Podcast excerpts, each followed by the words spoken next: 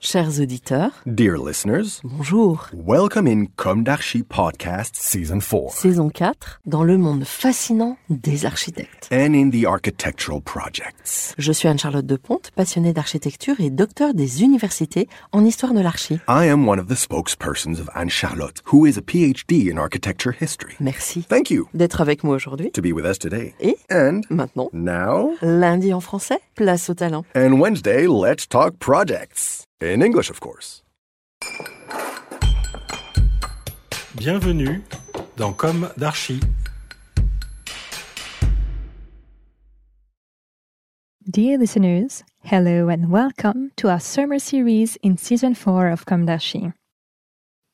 Today, after our customary little bit of perspective, we're going to tell you about a magical fairy tale castle, Chenonceau, also known as the Château des Dames, the Ladies' Castle, based on a two part summary written by Anne Charlotte. This is Estelle for Anne Charlotte.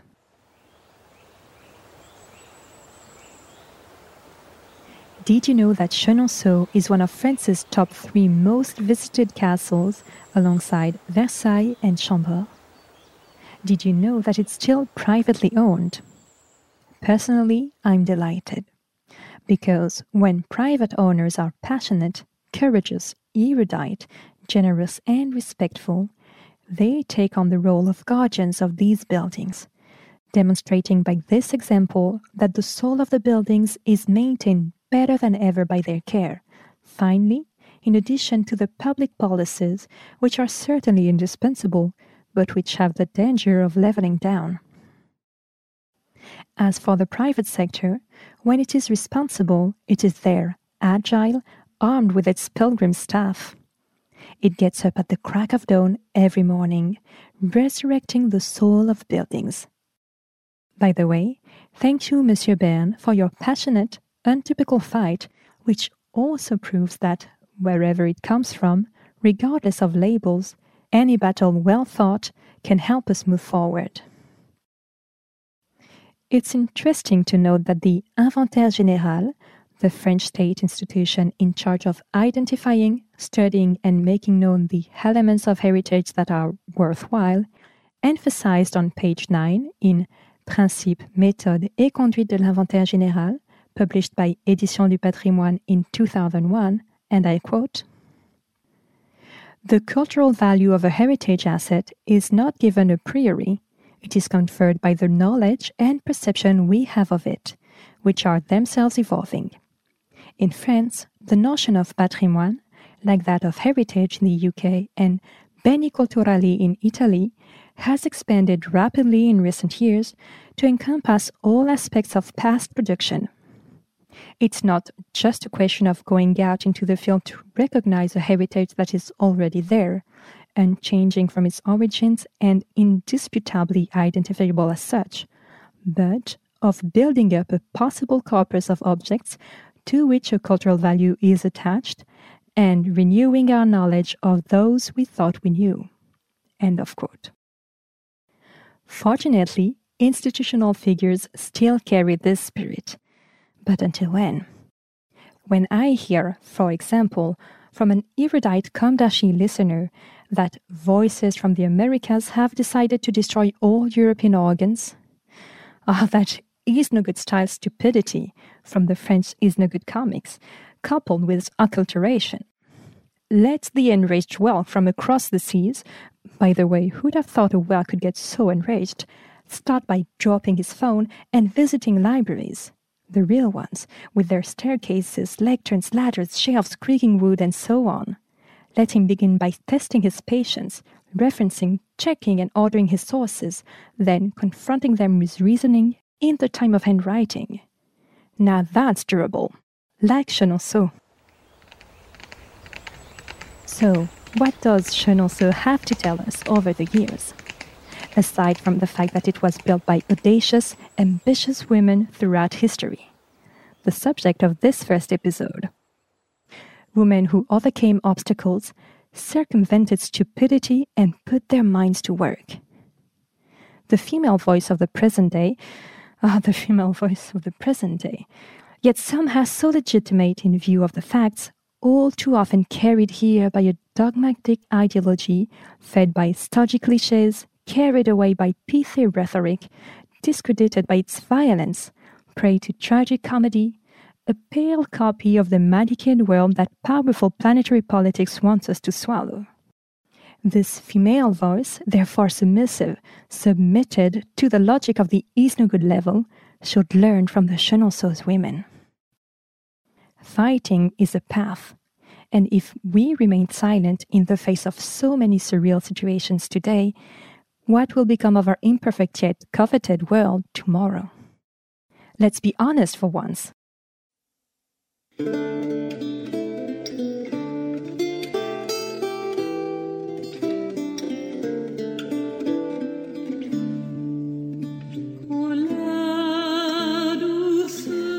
said that Chenonceau had no blood on its walls. Thanks to these women, who were they? In parenthesis, I dedicate this passage to my daughters and daughters in law and tell them in passing that while collective work is powerful, leveling down does not work. If the Château de Chenonceau is nicknamed the Château des Dames, the ladies' castle, it's because these women have lived there, worked, and protected it for four centuries. Let's discover these singular, imperfect personalities through the castle's history and building campaigns.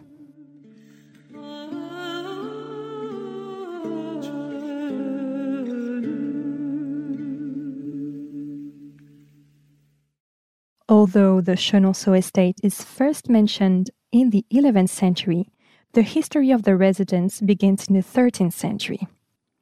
The fief belonged to a certain Jean Marques who was accused of sedition, i.e., concerted revolt against established authority, and had his castle burned down in 1412.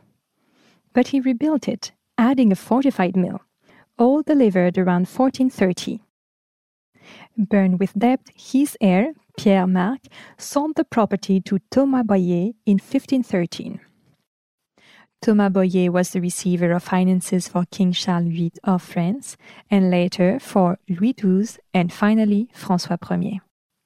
Thomas Bohier decided to demolish a large part of the property, including the mill and castle, and rebuild it, leaving only the original keep, the Marques Tower.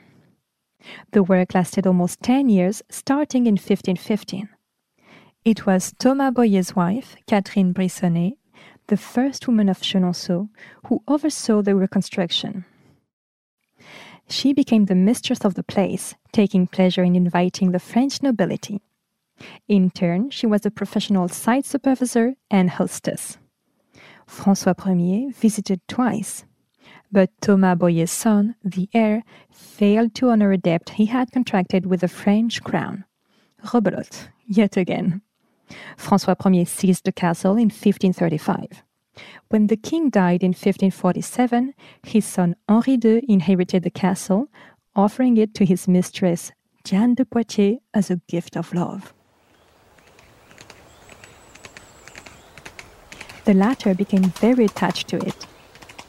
An unrivaled horsewoman, she built the bridge around 1550 using the cofferdam technique to cross the Cher a tributary of the Loire River. She added vegetable gardens and orchards, as well as French style gardens, including a terraced garden surrounded by walls to protect against flooding. Diane, horsewoman, haughty, and visionary landscape gardener, enjoyed this paradise until 1559, when the king died accidentally in a tournament. His widow, Catherine de Medici, took advantage of the situation to seize the castle in revenge, forcing Diane to leave for Chaumont. Catherine de Medici, now regent of France, in the manner of the Ponte Vecchio in her native Florence, pursued the gallery project above the bridge over the Cher in a more ambitious version than her predecessors had thought of, as we shall see later. What could be better than a gigantic Italian Renaissance inspired gallery to host spectacular parties? Unstoppable, Catherine, a great builder, added new spaces between the chapel and the library and a service wing near the entrance courtyard. She also added gardens. Had she not died in 1579, the castle would be a gigantic estate today, as evidenced by a project abandoned after her death.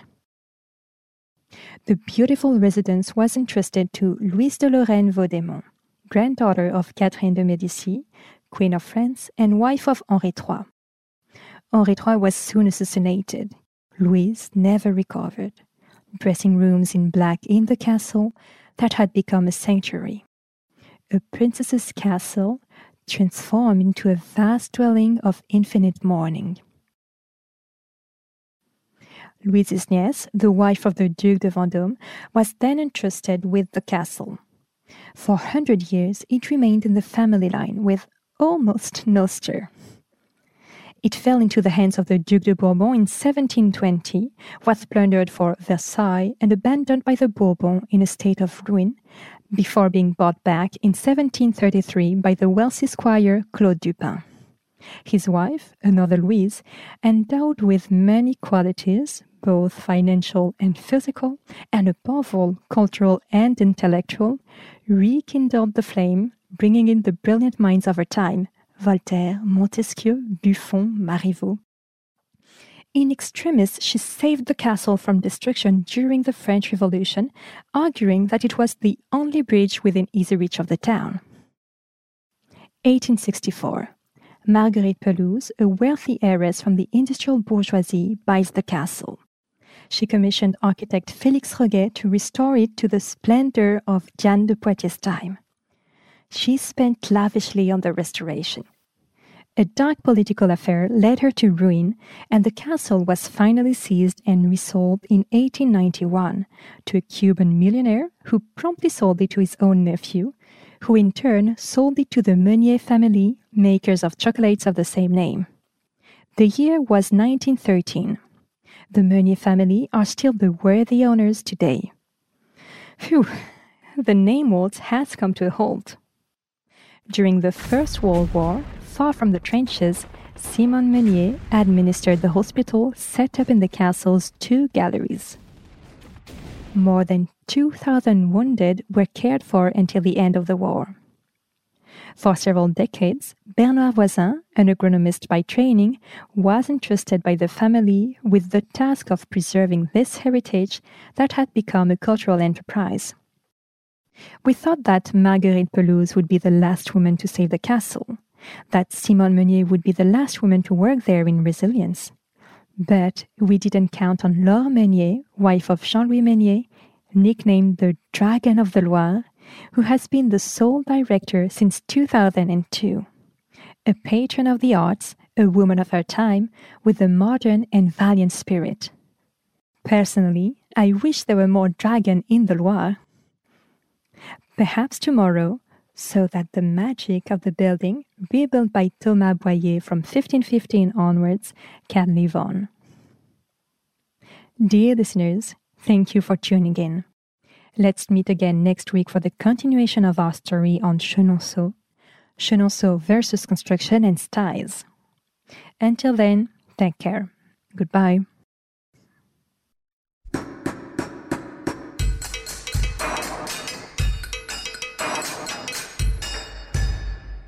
Thank you for listening. Thanks to Julien Rebours, sound engineer, who is collaborating with us today. Don't forget to tune in to our previews on Instagram at Comme d'Archi Podcast.